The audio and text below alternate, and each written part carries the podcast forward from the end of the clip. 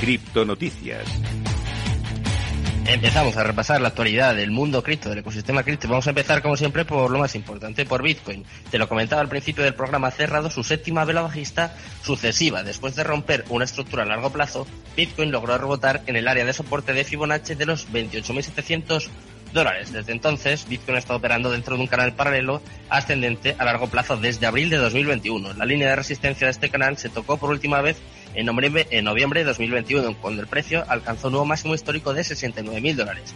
Desde entonces, pues Bitcoin ha estado cayendo sin parar. El desglose de un patrón a largo plazo indica una ruptura en la estructura y probablemente signifique que ahora haya comenzado un movimiento descendente significativo. Vamos con otra noticia relacionada con Bitcoin. En este caso vamos a hablar de El Salvador, ya que Nayib Bukele ha reunido 44 países para hablar sobre Bitcoin. El domingo por la noche, el presidente de Salvador, Nayib Bukele, anunció en Twitter que 32 bancos centrales y 12 autoridades financieras de 44 países se reunirán el lunes 16 de mayo, es decir, hoy mismo, para discutir la inclusión financiera, la economía digital, la banca para los no bancarizados, el lanzamiento de Bitcoin en El Salvador y sus beneficios en el país. De esta forma, Bukele reúne a 44 países.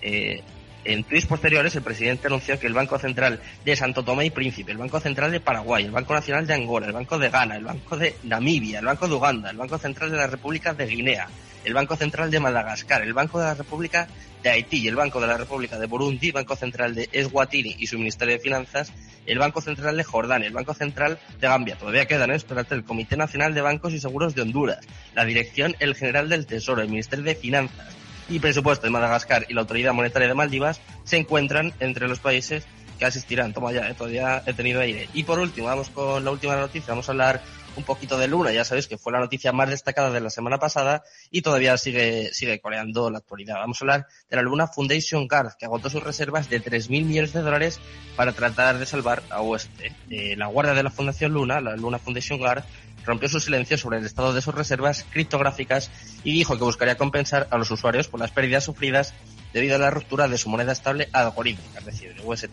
El token nativo de Terra, Luna, y la moneda estable Terra USDT entraron en caída libre la semana pasada cuando UST perdió su paridad con el dólar. Eh, eh, Luna Foundation Guard, la Fundación Luna, era uno de los mayores holders de Bitcoin del mundo. De hecho, tenían más de 80.000 Bitcoins el 7 de mayo y ahora solo tienen 313. O sea, para que nos hagamos una idea de la caída que ha supuesto también para, para esta empresa. Esta es toda la actualidad, por lo menos hasta hoy. Así que ya, sin más dilación, vamos a empezar la entrevista del día. Vamos a hablar un poquito de NFTs, metaverso